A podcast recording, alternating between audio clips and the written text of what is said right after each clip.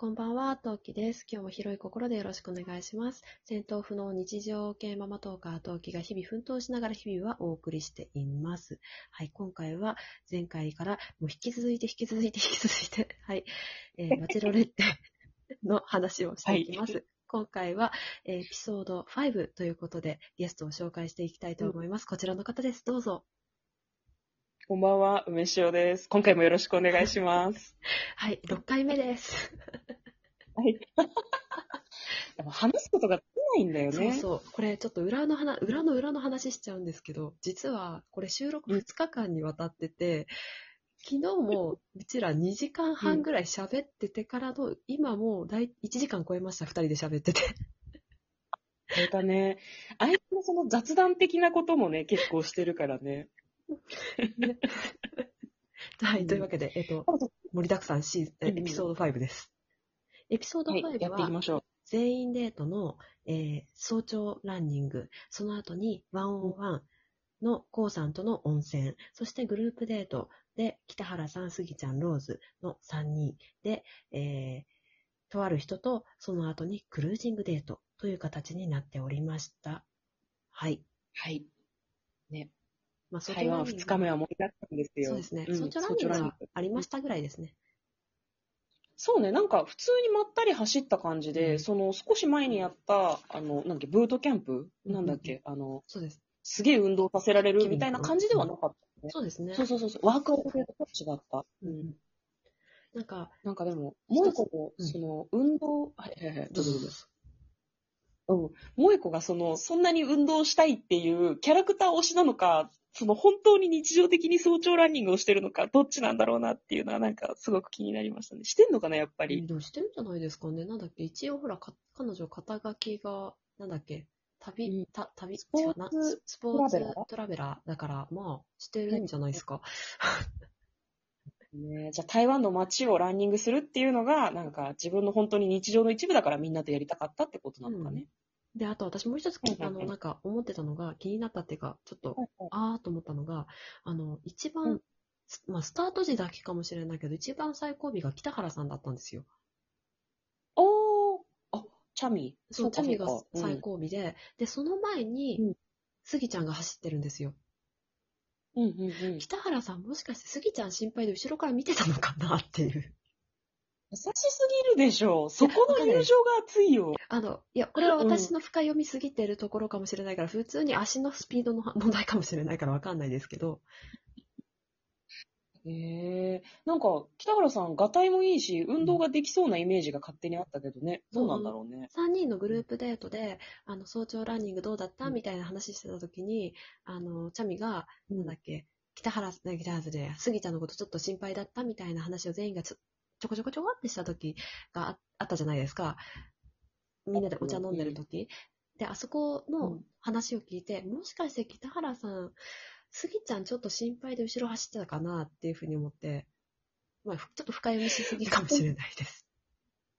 ね、わかんないけど、でも、北原さんはいい人、いい人っていうキャラクターだったからね、うんそうかもしれない、もしかしたら。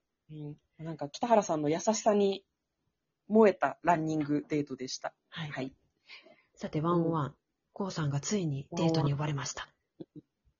ツーショット初めてよね。そうです。ちゃんとやるって、今回が。うん。いやーで、水着で、そうそう温泉？うん。そうです。川、川沿いの温泉に二人で入って、シャンパン飲むみたいな感じのデートだったよね。そうですね。で、萌えちゃんがねワンショルの黒のビキニで、うん。エッチ。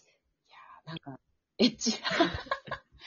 でも割と健康的な感じだったけどね、こう、うんグラマラスボディっていうより、なんかこう、運動をする体っていう感じがして、すごい、同性から見てもすごい綺麗だなという感じがすごくしましたね。私、それに対して、コウさんの水着があんま好きじゃなかった。なんかね、普通のトランクスみたいな水着だったよね。そうそうそう いや、別に、別にいいんだけど、なんか、まあそれって今履いてたパンツじゃないって言ってそう。そうそうそうそう。そうそうそう。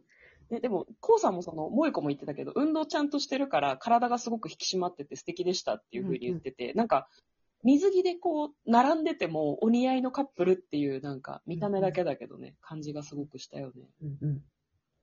で、まあ、うんまあまあ二人は似てるな、みたいな、なんか自分たちは似てる、自分の人生が今、なんか今までの人生が肯定された気分って言って、萌ちゃんは結局バラを渡しましたね。うんうんうん。なんか話してて全然その、違和感がないというか、ずっと一緒にいた二人なんじゃないぐらいの感じで、二、人ともそのストレスなく喋れてる感じがして、そう、そういう意味でも、え、お似合いなのではっていう気持ちにすごくなりましたね。なんかうん、高校生の同級生が同窓会で再会してそのまま恋に落ちましたって言われたら納得しちゃいそうな二人でしたね。ね、そうなんだよな。なんか前から知り合ってる二人っていう感じがやばかったですね、高校さんと萌子はね。で、その時に、なんかバラもらった後に、ね、ハグしていい、うんって聞いて、萌ちゃんが、いや、やだやだやだって言って、今は嫌なの恥ずかしいの？って言って、で、最後の、うん。その後のインタビューで、聞かなきゃよかったのにって言って、よかったの？って。君たち水着だぜって。そうだよね。そうなんだよね。ほぼ裸みたいな状態で、しかも、なんか、それでハグするのってちょっとなんか私は抵抗がある気がするけど。むしろ、コウさんが聞いたの優しさではってつい思いましたね、私は。ね。でもなんか相手に OK だよって言わせるのもちょっとずるいなっていう感じもしたけどね、高校よ。うんまあまあまあまあ、そうですね。なんか、インタビュー映像がさ、高校さんが水着の状態で受けてるからさ、インタビュー受けてる高校さんが、なんか上裸なんだよね、ずっと。そうそうそう私それがすごい気になってる。でバラもらった後も上裸でバラ持ってて、完全に見た目が変態なんだよね。だからもう、ちょっと、なんか、それは高校さんが悪いんじゃなくって、な、何の演出なのってすごい思った、なんか。服着てていいじゃん。うんで、で、私的に言うと、あの、コウコさんがその後に、いや、じゃあ別にいいよ。別にいいよ。あの、ローズをハグしたからって言って、何の話だって。ちょっと待って、話が変わってないから、うまいこと言えてない。ね、本当だよ。で、まあ、そんなね、感じで、二人がはい。温泉デートしてる間に、裏側で、半の木沢、マラカイ、えっ、と、あ牧野さん？の牧野さん。三人が、ストールンローズについて、なんか話してるんだよね。はい。この後にグループデート、3人のグループデートがありました。えーそれが北原さん、杉ちゃん、ローズが選ばれまして、寺院巡りとか、うん。てか、えっ、と、お寺？その台湾の一番古いお寺に行ってお参りをするっていうデートをして、その後にお茶を飲むっていうデートをしていて、で、さて、ストールンローズ、うん。さっきあの前回話しました横取りをができる可能性のある秘めたローズということで、まあ、詳しい詳細は前回の配信を聞いていただくか公式ホームページにで見てもらえばいいと思うんですけど、うそれのローズが台湾でしか効力を発揮しない。で、今日ま今日までがデートの日ですっていうふうに伝えられて、さて、行方はどうなるという感じでしたね。ね。で、なんかその、すごい、俺が行く、俺が行くみたいな空気だったんだけど、すごいなんかマラカイが、なんか、俺は認めないよって、俺が一番萌子さんのこと好きだからっていう、なんかそれもちょっとなんか、そんなに道理が通ってるわけではないんだけど、うんなんかすごい頑固な様子を見せてて、俺を説得しなければストールンローズは使わせないみたいな。謎のなんかプレゼン大会みたいになってて、何の時間ってすごい思ったよね。うんでも私、牧野、あの、エヴァンスが言う通り、あの、マラカイさんが言う通り、あの、牧野さんは今までたくさん時間があったのに伝えられなかったのは、彼のミスっていうのはちょっとわかりますね。私は、あれは、あれだけは、うんうんうんと思いました。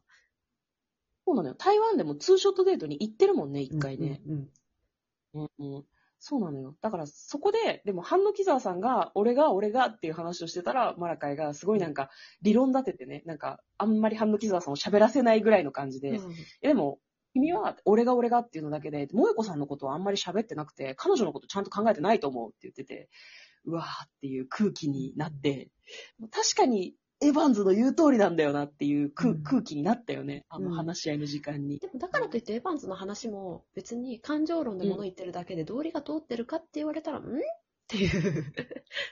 そうなんだよ。単に気結迫好きな気持ちなんて。そうそうそうそう。なんか、論調が強いから、なんか、喋れるだけで、なんかこれ、力関係拮抗してるけど、誰かが勝手に言っちゃうのかなとか、私はちょっとだけ見ながら思ってたんだけど。うんうんさて、で、結局のところはですね、えーまあ、理論武装というか、数字を出してきた半野木沢さんが勝利をし、半野木沢さんがストールンローズを持って、えー夜のクルージングをする、クルージングデートをする予定だったローズと、えー、萌えちゃんのところに走っていき、ストールンローズで、を手にして、俺を、俺にチャンスをくださいと言いましたね。でもあれ、すごい、告白のシーン、ものすごい悲壮感だったよね。うんなんかそうもう、あ、これあかんやつやって思わなかった。なんか、もう萌子の表情を見て。そう、表情パッと見て、あ、ダメだこれはっていう。うんうん。多分、半野木沢さんもさすがに分かったと思うんだけど、でも告白しないわけにいかないじゃん。あそこまでばらもってってさ。うんうんなんか、悲しい時間だった、すごく。なんか見てて。絶対断られるよっていう。案の定断られ結たんです構食い下がっけどね。た。なんだよ、断られたのも結構食い下がるからさ、もうやめさせてやってくれってすごい思って。そうそうなんかタオル投げ込んであげればよかったのにってすごい思いましたね。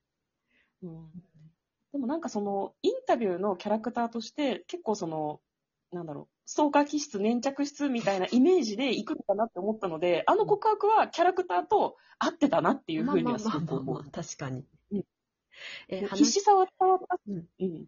どうぞ。うん。あ、伝わったし、あとその、振られた後に、なんかこう、な、泣いてる顔がすごいアップになったんだけど、うんドラマかよっていうような顔をしてて、なんか不覚にもちょっとなんかグッときましたね。よかったです。うん。そう思います。そしてもうちょっと話したいと思いますので、余裕がある時間でお話ししたいと思いますので、次回に続くにしたいと思います。お願いします。はい。それでは次回、えー、ハンノキザワさんのストールンローズの話続けたいと思いますので、よければ聞いてください。はい。それでは次回配信でお会いしましょう。またね。何名？